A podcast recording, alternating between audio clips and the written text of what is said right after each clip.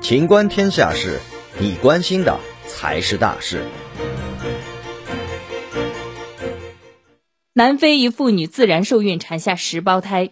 据英国广播公司 BBC 九号报道，当地时间周一晚，南非一名妇女在怀孕二十九周后产下十个婴儿，刷新了上个月一名马里妇女在摩洛哥诞下九名婴儿的世界纪录。